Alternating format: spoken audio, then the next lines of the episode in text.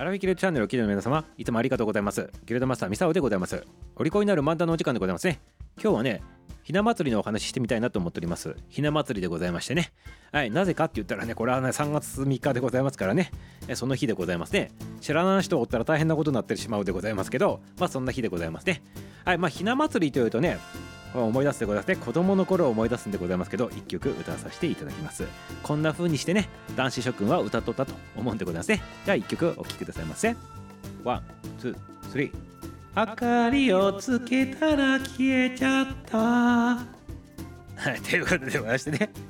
こんな風にして言っとらんでございましたか？ね明かりをつけたら消えちゃったっていうことでございましてなんかそんな感じでねあの替え歌作って歌った記憶あるんでございますけどね。今の現代っ子たちはどうしとるんでございましょうかねこれね。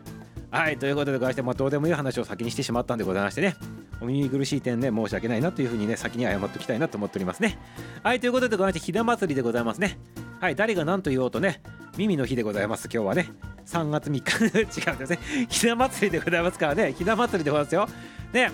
まあひな祭りと女の子のねお祭りだということでね女の子の日みたいなね感じになっておりますけど果たしてそうなんでしょうか？っていうねそんな話でございますね。でこれねあのひな人形を飾ったりとかして女の子がねなんかめかし込んだりとかしてなんかやっとるでございますからそういう風に思われがちなんでございますけどもともとの歴史はねそんなんじゃないんでございますね。あの5月5日の子供の日ってあるでございますよ。ねあの子供の日とこの5月5日と3月3日でございますけど2つともね子供の日的な感じには間違いないんでございますけど男の日とね女の日って区別なかったそうなんでございますね昔ってね途中からねちょっと変わっていたということなんでございますねということでね今日は簡単な感じでございますけど5月5日と3月3日をね55の日とね耳の日なんでございますけどで比較しながらねちょっと比べてみたいなっていうふうに思っておりますね。まずね5月5日でございますけどタコの節句って言われておりましてねまあ俗に言う男の子の日って言われておりますけどこれはねタコの節句ってねいう言い方もするんでございますけど勝負の節句っていうふうにもね言われておりますね。で勝負の節句っていうとこの勝負っていうこの言葉もそうなんでございましてあと花の形もそうでございましてまああやめのことなんでございますけどまああの武士世界の中でね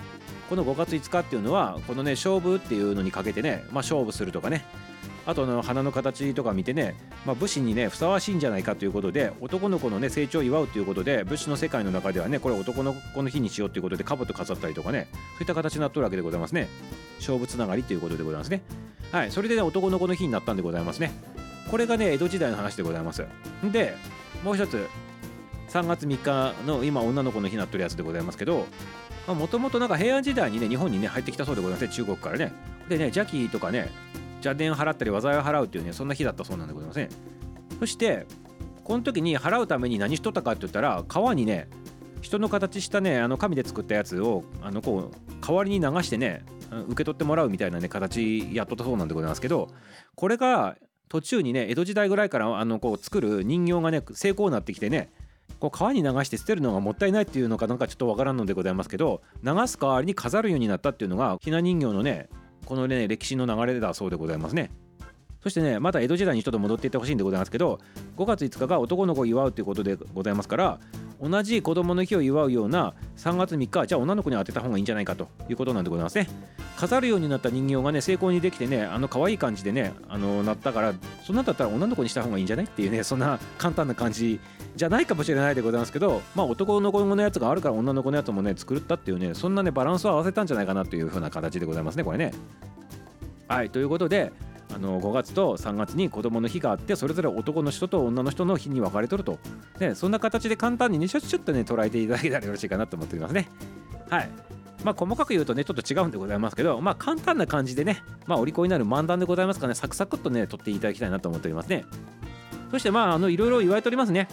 ひな人形をこう飾るタイミングがあってしまうタイミングがあるとも言われておりますね。そしてあのしまうタイミングを遅くしてずっと飾っとりすぎるとこれね嫁に行くのが遅れるとかね そういう風にね昔言われておりましたね。